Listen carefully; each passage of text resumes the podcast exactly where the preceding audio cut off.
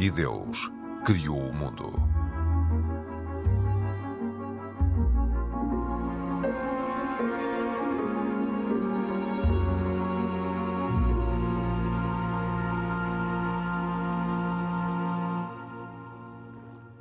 Bem-vindos. No último dia de 2022, o Papa Emérito Bento XVI faleceu. Eram 9h34 da manhã. Nos últimos dias, rejeitou ir para o hospital e quis fazer a sua última viagem, precisamente onde viveu desde que resignou em 2013, no mosteiro Mater Ecclesiae, no Vaticano. Foi um dos mais brilhantes teólogos, um pensador, à frente do seu tempo, que defendia a modernização da Igreja. Josef Ratzinger nasceu na Alemanha, no seio de uma família humilde católica. Foi obrigado a alistar-se na juventude hitleriana, mas conseguiu desertar. Mais tarde, chegou a ser detido. Este é o tema incontornável de E Deus Criou o Mundo. Sou a Cristina Esteves e nos próximos 40 minutos vou estar com três homens de três confissões religiosas, a quem dou as boas-vindas. Isaac Assor, judeu, Pedro Gil, católico e Abdul Razak Seco, da comunidade islâmica. Este é um programa da autoria de Carlos Quevedo e produção de Cristina Condinho. Olá a todos, bem-vindos. Vamos começar, obviamente, com esta conversa por falar de Bento XVI, Papa Emérito que nos deixou, e Pedro Gil comece precisamente por si, nomeadamente pelo legado deste Papa Bento XVI. Uh, o que é que este Papa nos deixa, na sua opinião? Deixa uh, tudo aquilo que tem a ver com a última frase conhecida dele. Uh, parece que umas horas antes de, do seu falecimento, o enfermeiro ou a enfermeira ouviu da boca dele a frase Jesus, eu amo-te. Sim. Isto significa que ama Deus, porque é, é preciso não esquecer que Jesus Cristo, na visão cristã, é o próprio Deus feito homem. Portanto, não é simplesmente uma pessoa muito próxima de Deus. E que Deus seja o objeto do seu amor também é, ao mesmo tempo, sinal de que foi o objeto de todo o seu pontificado. Ele quis ajudar a devolver Deus a este mundo. Uh, isto não é assim tão abstrato nós estamos a falar de que é muito frequente nós estarmos com uma vida tão cheia que a resolução dos nossos problemas não contamos que seja feita também com a ajuda eficaz, interventiva de Deus. E aqui juntam-se muitas peças a explicar este distanciamento que acontece. Eh, por um lado, é a ideia de que Deus deve estar muito ocupado com muitas coisas no universo que é enorme e, portanto, não vai ter vagar para cuidar dos meus problemas, não é? Uh, por outro lado, não temos assim tanta certeza, criamos uma cultura que não tem tanta certeza de que Deus seja assim preocupado e bom. Porque, afinal de contas, existe tanto mal no mundo, será ele o responsável também por isso? E fica a dúvida. E depois, o cristianismo tem muita história para contar, para explicar como é verdade que Deus é bom e que é o mais interventivo que existe, tão interventivo que até se fez homem de uma forma definitiva, para ser um, dos nossos. Mas nós deixamos de lado todo o ensinamento do, do cristianismo que achamos até que está ultrapassado. Hum. Se nós olharmos para a educação que nós próprios, acho eu, os que tivemos aqui na escola, a escola primária, eu, as escolas públicas, que foi aquilo que eu fiz, na escola Manuel da Maia, aqui colega do Isaac e também no Pedro Nunes, também colega do Isaac, uh, não se ensinava nada que pudesse apontar para que fosse razoável ainda achar que Deus existe. Aliás, toda a, toda a instrução está feita pondo esse tema completamente de lado. Secundário. Completamente, mas, mas é que nem sequer não, fala é dele. Secundário. É mais ou menos aquilo que, que existe. Que, que, a ideia que existe é. Tem lá sensatez. Se nós conseguirmos saber alguma coisa, é o que a ciência consegue explicar. explicar. Aliás, a ciência consegue explicar e transforma a vida. Sim, a Agora... ciência que esteve, esteve sempre presente em Ratzinger, conforme Sim. nós bem sabemos, mas aí já lá vamos. Uh, uh, aquela questão que foi trazida à colação no testamento espiritual de Ratzinger, Sim. do Papa Emérito, quando ele diz a determinada altura uh, permaneçam firmes na fé, não se deixem confundir. Tem de algum modo a ver exatamente com essa questão que estava a Sim, abordar? Eu acho que é o fascínio, é uma, é uma falácia, portanto, um fascínio falacioso que a ciência traz traz consigo. Quer dizer, a ciência é um conhecimento ultra válido e nós só temos a agradecer a sua existência. Mas a ciência consegue descobrir o como das coisas e dar-nos capacidade para intervir no funcionamento das coisas, na sua criação. E tudo aquilo que agora até existe com a inteligência artificial abre uns horizontes que são alguns muito esperançadores, outros preocupantes. Mas, uh, mas não explica coisas como o sofrimento, a saudade, o amor, em concreto, a vida futura, o que acontece depois da morte, até de onde é que viemos, o sentido da existência. Pronto. E esse é o problema que ele vem dizer. Ele vem dizer é a ciência é válida, mas se nós considerarmos que só o conhecimento experimental é válido, estamos a reduzir a capacidade intelectual. E ele foi um grande defensor não só da aberto, o aberto diálogo dos cientistas com as pessoas de fé, como achou que era, é, é fundamental nós recuperarmos a confiança de que a nossa inteligência é capaz de entender também o sentido. Isto é, não apenas aquilo que é experimentável, mas a razão de ser das coisas. Porque é mais ou menos assim. Assim como nós temos a eh, boca que permite não só falar, mas também comer, portanto, é um, é um instrumento adaptado à finalidade. A nossa ideia, a nossa capacidade de conhecer também está adaptada à realidade. Portanto, ela é acessível a nós. Certamente o conhecimento profundo das coisas não é fácil, não é evidente, não é imediato. Exige trabalho, reflexão, exige o trabalho próprio de quem pensa que é analisar as coisas friamente, sem se deixar apaixonar, apaixonar no sentido de interferir com as emoções, Sim. para poder conseguir distinguir aquilo que é verdadeiro daquilo que é falso. Este Papa, uma das coisas mais interessantes que tem, é que, é, e é o testemunho daqueles que lidaram com ele, tinha imensa capacidade de ouvir quem pensava de maneira diferente dele e ele não só ouvia com tranquilidade, como se interessava muito pelos argumentos. E isso nós encontramos nos seus textos, que estão sempre cheios de então, grandes perguntas. ouvir exatamente o Abdul, porque eh, foi um Papa uh, que tentou exatamente uh, ouvir outros credos, outras crenças e, e trazer de algum modo uma harmonia, se possível. Sim, aliás, o Papa esteve bastante ligado ao diálogo interreligioso um, mas eu, eu acho que o que mais define este Papa é a humildade. Eu acho que este Papa um, tomou posse num momento muito conturbado, uh, levou com grandes uh, polémicas, levou com grandes. O abuso uh, sexual de menores. Exatamente. Passou por, por diversas, diversas situações que, que, que, quase que o encurralaram e, e e vinha a seguir um Papa carismático, como João Paulo II. Exatamente. É? Que arrastava não multidões. Não era fácil ser um, um, um, um seguidor ou um. Eu tenho uma história que demonstra a humildade, que é um sinal da humildade Sim. do Papa que eu gosto de contar, que foi no Natal de 2009. Ele viria a Portugal em maio de 2010. No, no Natal há uma missa solene, há uma grande procissão das pessoas que vão celebrar a missa no início, um, um momento longo. E acontece que na Basílica de São Pedro, dentro daquela igreja enorme, há uma pessoa chamada Susana Maiolo, sai da assistência, atira-se para o cortejo para tentar chegar ao Papa, não se sabe bem com que intenção. Conseguem alcançar as vestes do Papa, puxa por ele, derruba-o, ele cai desamparado de costas. Estamos a falar de um homem que andava pelos 80 anos. Há outro cardeal que é derrubado também, por sinal, parte do colo do fémur e já não pode estar, evidentemente, da cerimónia. E o que é que acontece? Acontece que o Papa levanta-se, o que manifesta uma integridade física fora do comum para quem tem 80 anos e é derrubado daquela forma violenta, porque isto está filmado, inclusivamente, e continua a cerimónia como se nada tivesse acontecido. Eu não sei se algum de nós já foi objeto de alguma violência, tipo ser assaltado. Eu, sendo jovem, fui assaltado várias vezes. Era um desporto favorito de quem andava na Manuel da Maia, pelo menos. Era ser assaltado. E, e mesmo não tendo perdido muito dinheiro, porque isso não é. é a violência está na injustiça do momento. Pronto, e, é, e no, no, é sempre uma situação humilhante.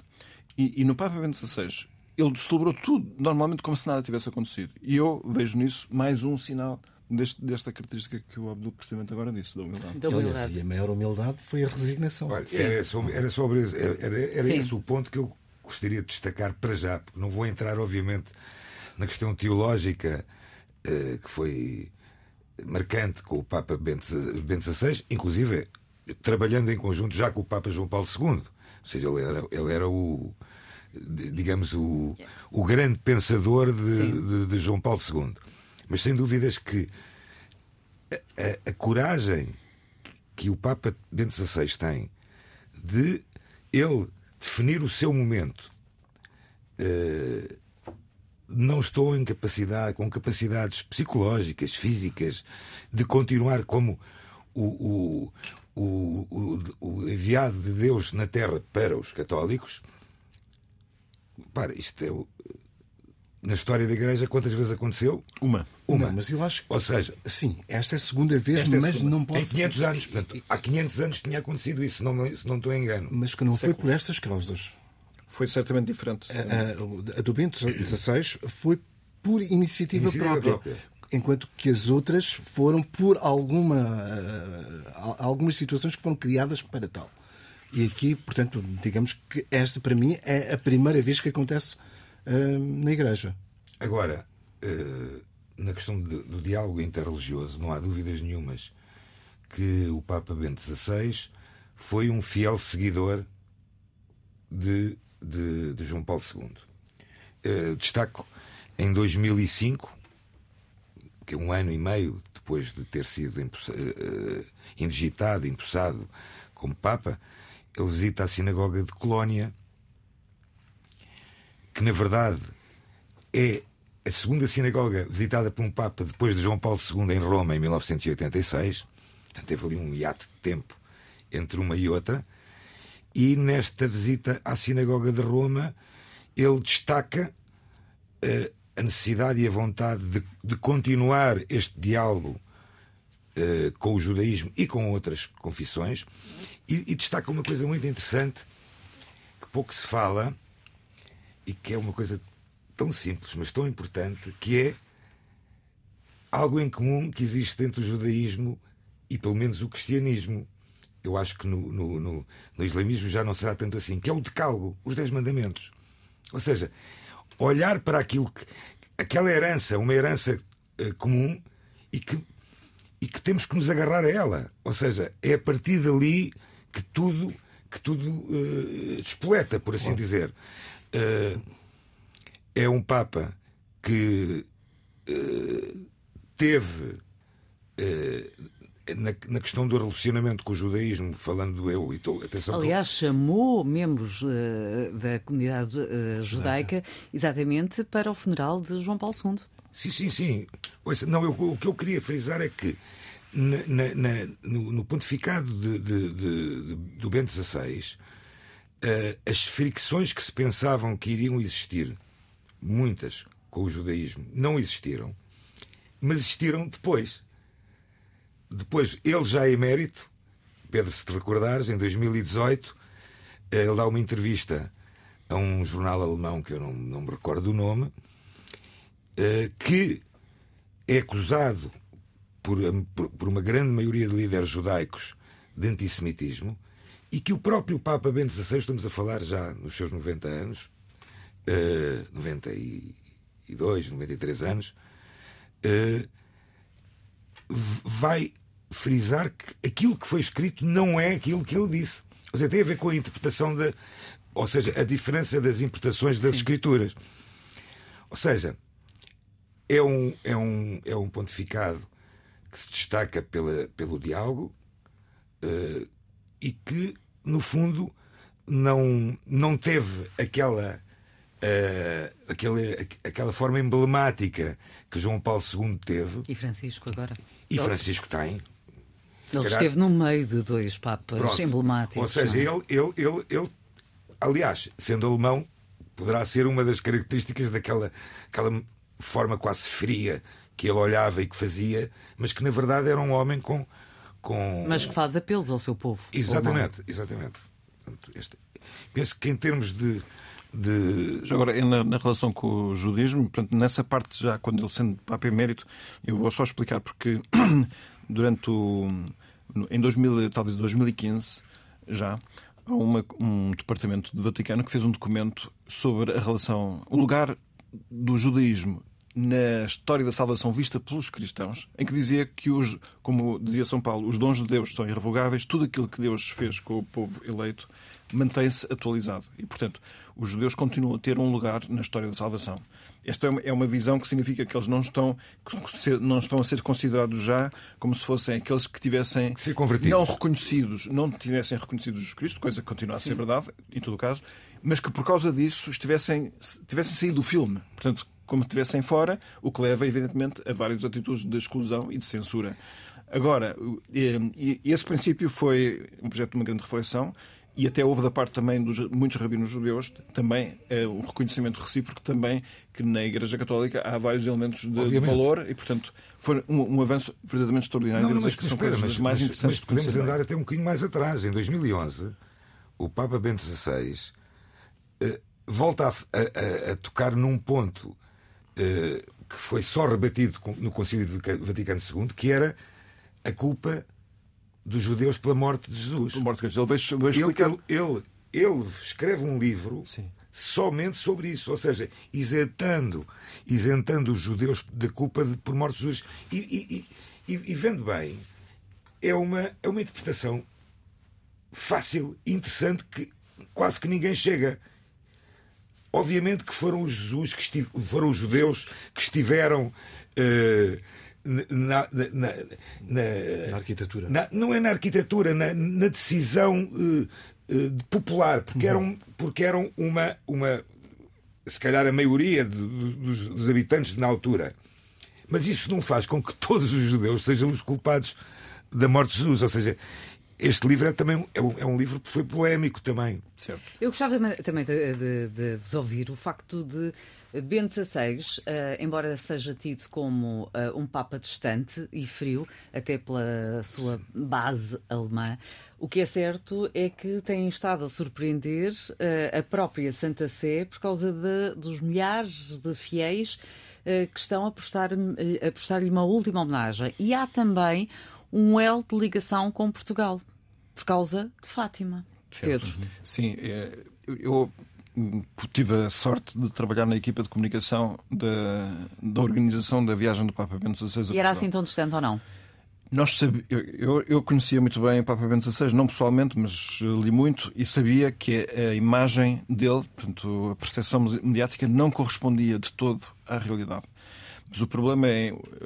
Não interessa só a minha percepção, evidentemente, é a percepção das pessoas. E sabíamos que ele era considerado assim, uma espécie de grande inquisidor até quem lhe chamasse o pastor alemão, ele era um pastor e era alemão, mas no sentido, de, evidentemente, jocoso da expressão, e que era o, teria sido uma espécie do o censura, a censura da Igreja, não é? Aquele que não deixava falar as pessoas, que, que é, tudo isso não correspondia à, à, verdade.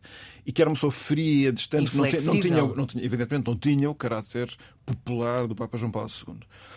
E, e, da nossa parte da, da, da, comunicação, a nossa ideia de início era: ok, vamos tentar mostrar que, que é uma pessoa próxima, afável. E até simbolicamente chegamos a imaginar a hipótese de, de o mostrar como um avô terno. Porque ele, em parte, pela idade, também é, e é uma pessoa assim simples, não é? E na altura, até só para ver que as coisas como acontecem, chegamos a pensar que talvez em uma imagem dele com crianças pudesse transmitir essa mensagem. Ora, isto, nós começamos a trabalhar em janeiro, o Papa viria em maio, em fevereiro há um, é publicado um relatório duríssimo sobre questões de abusos na Irlanda, começa a haver outro relatório na Alemanha. Foi o ano pior para o Bento XVI sobre os abusos. Claro que essa, toda essa imagética teve que cair e ficou só um cartaz que né, eu acho que está muito bem encontrado, que é o Papa assim com um olhar de lado, muito tímido, com um gesto de quem com a mão ligeiramente levantada, a mostrar a sua simplicidade. E, e, portanto, fizemos várias coisas para tentar mostrar, sobretudo a jornalistas, na altura bloggers que tinham relevo, eh, até diretores de jornais, é um lado talvez desconhecido dele. E fizemos vários encontros com a ideia de falar desse lado. Mas aquilo que mudou mesmo, porque mudou, foi que quando o Papa chegou, foi ele que comunicou diretamente. Isto é, as pessoas deixaram de conhecer Bento XVI através daquilo que outros diziam que ele era para passar a conhecê-lo diretamente. Que é aquilo que é uma experiência semelhante ao que estamos a acontecer agora, porque estamos a ver muitas imagens dele e eu acho que ele não mente. É daquelas pessoas para quem a linguagem corporal é totalmente translúcida, transparente. E quando nós vemos a pessoa dele, não dá para, para encaixar esse, esse dado com essas outras narrativas. E ele conseguiu conquistar aqui as pessoas todas. Aliás, em parte, na equipa de comunicação, nós tínhamos temor de que as pessoas não fossem aos atos. Porque, Sim, porque também surpreendeu. A ideia era muito negativa e, e, nós mudámos. Quando é que nos convencemos de que, não ia ser, de que ia ser um êxito? Quando, à chegada ao aeroporto e todo o percurso, havia gente a, a saudá-lo porque nós temíamos que não fosse ninguém para as ruas uh, recebê-lo.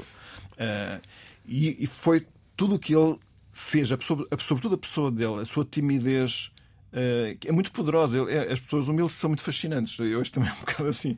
Ele Mas ele mostrou... acabou por ter por ficar com um relacionamento grande com Portugal, uh, até por, pelo pedido feito por João Paulo II uh, para estudar exatamente a causa mariana, o terceiro segredo. Certo. Ele já tinha, sim, ele, isso é bem lembrado, não foi enquanto Papa, foi, não, foi antes, antes. No, no dia 26 de junho do ano 2000, o Papa João Paulo II Uh, era tinha estado cá em maio. Era muito importante uh, uh, este, este homem Ratzinger para João Paulo II. Muito importante porque. Era o tal pensador que vocês uhum. falavam. Porque João Paulo II queria muito que fosse conhecido a história de Fátima. Ora, estes fenómenos das chamadas aparições, há vários na, na, história da Igreja e não são todas que são assim aprovadas e dadas a conhecer. Portanto, é um e, grande e é compromisso. Sempre, e é sempre bom também relembrar Ratzinger, que esteve na base do, do Concílio do Vaticano II. Sim, ele sendo muito jovem, sendo na altura muito, muito, irrever, muito, muito, muito irreverente na altura, aliás, ele era até considerado progressista. Em algumas Sim. entrevistas ele recorda que em muitos seminários foram proibidas as obras, de, as obras dele, mas depois ele próprio teve uma evolução. Mas a evolução foi mais no modo, porque ele foi, teve sempre as ideias que teve que são poderosíssimas. Eu acho que um legado dele é o, o seu, a sua obra escrita ser um património que, que imensa gente vai ter imenso gosto de ler durante muitos séculos. Esta é a minha. Eu não vou estar cá para ver, mas, mas é a aposta que eu, que eu faço. Uh, é uma espécie até teólogo rebelde, há quem diga isso. Não foi é? de início, mas depois, uh, assim, eu gostava de chamar a atenção de que muita gente, claro, assusta-se com ler qualquer coisa que seja teologia, pode parecer uma coisa indecifrável e sofisticada. Na, na, na caneta de Ratzinger não se torna-se simples. Por isso eu recomendo muito que não tenham medo de aventurar-se a, a, ler qualquer coisa dele, que ele é sempre fascinante. Ele, o, o pontificado dele, dizem as pessoas da Santa Cena à altura, a propósito da viagem cá, foi que esta foi, juntamente com a viagem aos Estados Unidos, foi a melhor viagem do pontificado dele. E que ele, num, portanto, num, num ano que foi muito duro por causa das questões dos abusos, é preciso não esquecer, a BBC nesse ano estava a pedir a cabeça dele, que ele tinha que ser destornado pelas responsabilidades que tinha nos abusos. Uh, ter vindo cá e ter sido recebido por Portugal da forma como foi, para ele, foi para ele grandemente consolador. Uh, e por isso havia gente que dizia que havia um antes e depois de Fátima uh, no seu pontificado. Eu espero que isso seja verdade. Em todo caso, aqui nós acho que podemos recordar momentos belíssimos, como por exemplo o encontro da cultura, que é outra das ousadias dele. Ele quis sempre ter, ter a ousadia de falar com as pessoas que pudessem estar mais avessas ao fenómeno religioso. É claro que houve muita gente que algumas pessoas não quiseram estar nesse, nesse encontro da cultura. Eu próprio tive a experiência de desafiar algumas pessoas da cultura portuguesa para estarem lá e me disseram: O oh, Papa Bento, nem pensar nisso. Devo dizer, quando foi depois a viagem do Papa Francisco cá a Portugal, as mesmas pessoas me telefonaram dizendo se não era possível agora, estar agora, com o Papa Francisco. É, havia uma, houve uma inversão. Realmente, o Papa Francisco tinha uma o Papa Bento tinha uma péssima imprensa, portanto, uma péssima imagem. O Papa Francisco, pelo contrário, eh, tem uma excelente imagem. Mas pessoas completamente diferentes, completamente diferentes. A, eh, nível cultural, conforme sabemos. Agora deixe-me ouvir o, Abdul, até por, por causa de, de, várias ideias que foi lançando, eh, de vários momentos que foi, foi falando sobre o Papa Bento XVI. Como é que a comunidade islâmica foi acompanhando também todos esses momentos e esses fenómenos deste, deste homem, sumo pontífice, que foi criando as tais pontes entre as várias confissões religiosas e que esteve a braços com vários eh, problemas, no Vaticano, nomeadamente o Vatican Leaks, que inclusive uhum. acabou por uh, ter que despedir uh, literalmente o homem que era, que era o seu assistente, uh, mas também teve esta questão toda dos abusos sexuais de menores e inclusive agora são os seus herdeiros que, que importa saber quem são também, que ainda não sabemos, uh, que vão ficar com este processo em mãos. Outra situação, aliás, complementando isto, eu acho que este Papa não tinha filtros o que pensava dizia, não é? Uh, e isso isso era bom ou mau? Porque por vezes, acho... por vezes é complicado. É, é, é, muito complicado, porque o, o Papa que eu, que eu, o Bento XVI que eu via era um Papa que era mais dos bastidores. Ele não estava à vontade com a mediatização, não estava à vontade com o facto de ser a figura central. Uh, e isso fez uh, muita, muita polémica em relação àquilo que ele dizia. E tanto é quando ele disse a questão uh, do imperador bizantino em relação a, ao Maomé, em relação ao Holocausto que não existiu, tudo isso veio a disputar grandes. Não, não, ele, ele foi um dos. Um, o maior combatente não, do, do negacionismo do Holocausto. O que aconteceu em relação aos judeus foi, foi só porque ele, ele uh, levantou a excomunhão para um bispo sim. lefebvriano sem saber que esse bispo lefebvriano, esse sim, tinha negado o Holocausto. Mas o Bento XVI não sabia no momento em que. Exatamente. Tanto é, em relação ao Islão também foi a mesma coisa. Sim, no caso do, do, do Islão, eu, o que ele fez foi uma, uma citação do imperador bizantino altamente negativo sobre o Maomé, sobre o Islão, mas não para expressar aquilo que era a opinião de Bento XVI. Isto foi um, um discurso que, aliás, é interessantíssimo porque tem a ver com o. para afirmar que violência e Deus não são duas peças uhum. compatíveis. Só que depois aquilo foi mal, mal interpretado. Mas destas questões, Pedro, até, todos os cuidados são poucos. E nós sabemos uh, até que ponto é que há frisson e existem, uh, podem existir problemas por esses mal entendidos. Certo. Portanto, um sumo pontífice, uh, ainda mais do que os outros todos, deve zelar por esses cuidados. Claro, mas a é? Cristina está a tocar um ponto muito importante que é o Papa Bento XVI tinha muita confiança de que a verdade deve ser dita e que tem por si própria o poder persuasivo. E, portanto, ele não tinha grande, uh, não depositava grande esperança no trabalho do Departamento de Comunicação. Eu, eu estou a falar isto porque isto é mesmo verdade. Uh, portanto, enquanto que o Papa João Paulo II tinha um diretor de comunicação que estava almoçava e jantava com ele todos os dias e que muitas vezes lhe dava várias sugestões precisamente para evitar esses casos.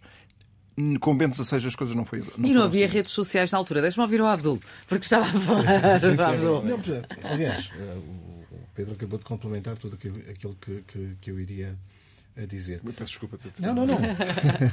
Por amor de Deus. Um, mas é, é, esse facto. Mas uh, eu voltando, volto outra vez a frisar na, na questão um, da humildade do Papa, mesmo depois destas situações todas, que o Papa pensa, aliás, julgo eu, que não queria ter ninguém a escrever para ele, porque ele próprio é um académico e acho que sim. era inadmissível para ele ter alguém que escrevesse para ele algum script que se fosse. Uh, e daí, pronto, o facto de, de ele ter dito o que disse e que ter sido interpretado da forma como foi interpretado, veio logo depois pedir desculpas pelo facto de, uh, de ter sido interpretado da forma e depois disso foi. foi à Turquia e foi até à Mesquita Azul, Azul. Azul, que se chama, Sim. precisamente com a ideia de dar um grande sinal de é? Ele, ele, Mas retratou-se facilmente e acho Aliás, que foi bem compreendido. O, o, que é curioso é que ele, não sei se, se poderá subsumir pelo que sucedeu ou não, ele neste testamento espiritual que foi dado a conhecer, uh, ele mostra a tal preocupação permanente que sempre teve entre, em estabelecer a relação entre a fé e a razão e pediu desculpa mais uma vez uh, aos que possa ter prejudicado e apelou outra vez à Igreja para se manter firme perante as ideias que tentam combatê-la e diz, e volta a sublinhar, permaneçam firmes na fé, não se deixam confundir.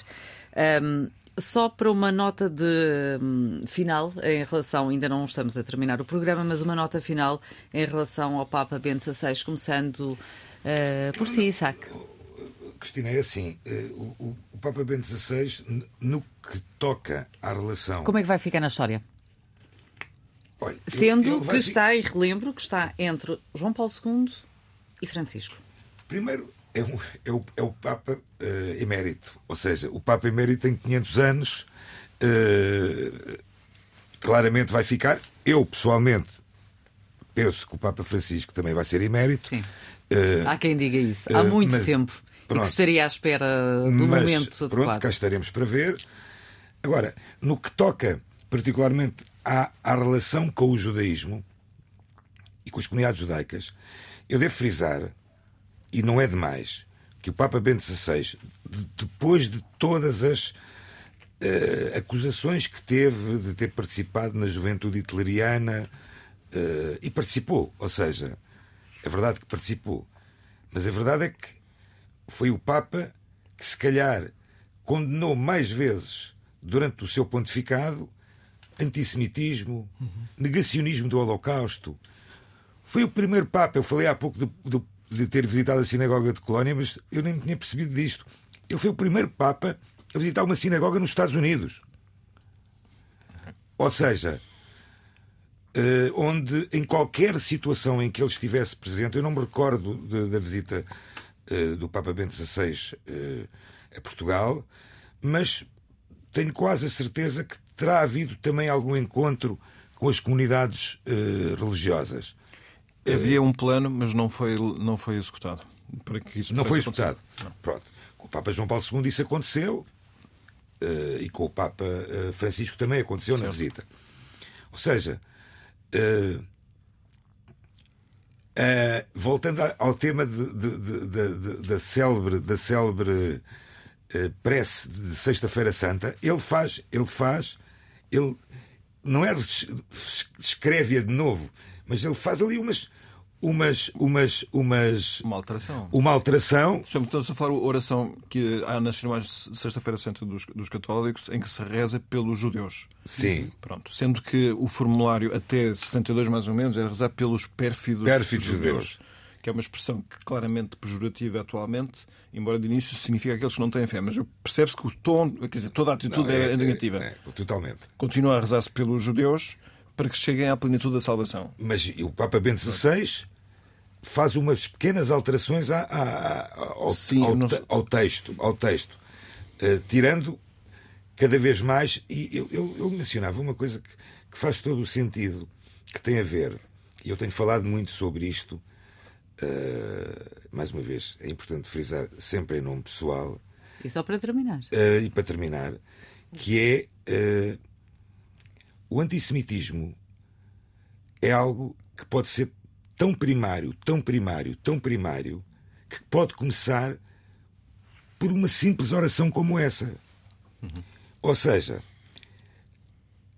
o, o, o, o, enfatizar pelo Papa Bento XVI a necessidade de combater o antissemitismo, a necessidade de não chegarmos às relações que que a alguma altura da, da, da, história da Igreja existiram entre o judaísmo e o cristianismo que levaram a terríveis tragédias e que culminaram, e ele falava isto muito claramente, com o Holocausto. Ele esteve em Auschwitz. Ou seja, aliás, o Papa, o Papa Bento XVI deve ser, devia ser a único, eh, chamemos-lhe sobrevivente visual do Holocausto como dirigente eh, católico presumo que já não haja mais nenhum. Ou seja, que tenha não. vivido o, o, período do Holocausto. Sim, porque ele foi obrigado a alistar-se, não é? E desertou. Exatamente. E, foi, e conseguiu desertar. O que demonstra uh, também a, a, coragem dele e a, Mais uma. E, e a resiliência, Sim, não é? Claro. Abdul, também uma nota final em relação ao, ao, ao Papa Bento XVI. Como é que ficará recordado e lembrado pela comunidade islâmica? Eu acho que com 95 anos de vida, acho que o Papa uh, teve uma vida cheia Uh, acho que será recordado como intelectual, académico e teólogo. E apaziguador também. Para mim são essas as notas finais. O que é bom, apaziguador. Sim, não deixa de ser. Apesar de ter havido ali momentos conturbados. E, exatamente. exatamente. Sim, mas eh, eu acho que a comunicação social às vezes tem uma grande eh, culpa nas uh, interpretações que faz e nos contextos em que tira uh, cada, cada, um, cada depoimento. Mas eu acho que Mas os, textos, os textos estão uh, todos uh, passíveis de serem lidos na totalidade estão? por quem os interpreta, não é? A comunicação social. É verdade. não é, Mas, Abdul? Vamos levar isto para uma apaziguador. vamos, vamos, vamos apaziguar. Pedro. Eu, eu acho que uma frase que, que eu vou citar agora, acho que resume aquilo que eu acho que é o, o legado que ele deixa. Sim. Aquilo de que mais precisamos neste momento da história é de homens e mulheres que, por meio de uma fé iluminada e vivida, tornem Deus mais credível neste mundo. E tem outra frase que diz mais ou menos o mesmo: só através de homens tocados por Deus, Deus pode voltar para junto dos homens. E Deus é a única fonte de onde provém a verdade, o bem e a beleza. Se nos ligamos da fonte, temos um problema. Que pode e ser gigante até. E eh, uma frase dita por um homem que era de ciência e, e que trouxe sempre à colação a dicotomia entre a fé Sim. e a razão.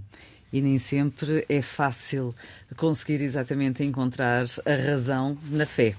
Não é fácil, nem sempre.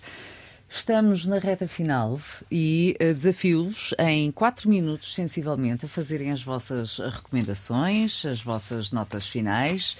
E vou começar por si, Isaac. Ok, eu, eu vou sugerir a leitura. Tem um minuto e meio. Leitura de um livro de um amigo, eh, jornalista também, José Henrique Zimmermann. Uh, o livro chama-se Conversando com o Inimigo. É um livro do Henrique Zimmermann é um livro turbulento, registro na primeira pessoa, em que ele nos faz desde a sua cidade natal, o Porto, até Abu Dhabi, passando por Tel Aviv, onde é a cidade onde ele vive. Uh, conversas surpreendentes com o Papa Francisco também, que o nomeou Anjo da Paz.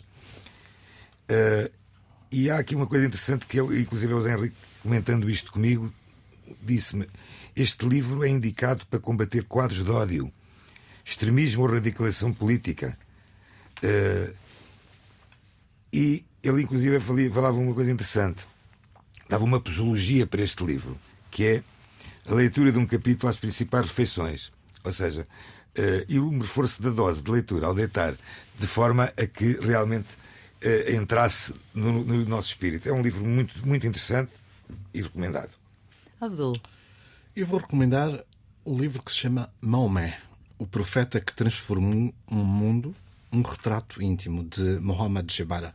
Uh, não há muita informação acerca de, da vida do profeta Muhammad. Uh, e, e, este autor leva-nos, uh, através dos estudos que fez, até à infância e todo o pro progresso que o profeta faz até a chegada da revelação e o Alcorão.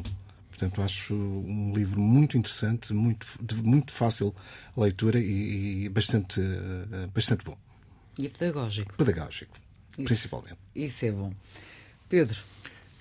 Falando tanto de Bento XVI, acho que devo recomendar a leitura de textos de Bento XVI, sendo que, em concreto, acho que se deveriam reler todos os discursos que ele fez em Portugal.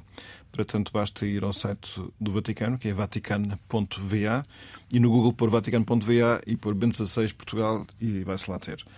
E, Nem eu... todos os textos de Bento XVI são de fácil leitura e não são uh, muito acessíveis. Sobretudo quando a tradução não é, para português não é exata, porque eu às vezes reparei que o problema nasce da tradução. Mas eu, por exemplo, uh, gostaria de citar aquilo que ele disse aos doentes quando esteve em Fátima em maio de 2010, e vou só ler duas frases. É? Meu irmão e minha irmã, tens para Deus um valor tão grande que Ele mesmo se fez homem para poder padecer como homem, de modo muito real, na carne e no sangue, como nos é demonstrado na narração da paixão de Jesus. A partir de então, entrou em todo o sofrimento humano alguém que partilha o sofrimento e a sua suportação.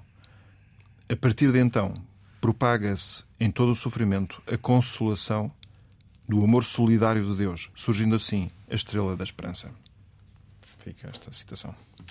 Muito obrigada, meus senhores. Foi um gosto. Voltamos para a semana com novos temas em debate, com vários olhares sobre diversas temáticas que marcam os nossos dias. Sou a Cristina Esteves e estou com Pedro Gil, Isaac Caçores e Abdul Razak Seco.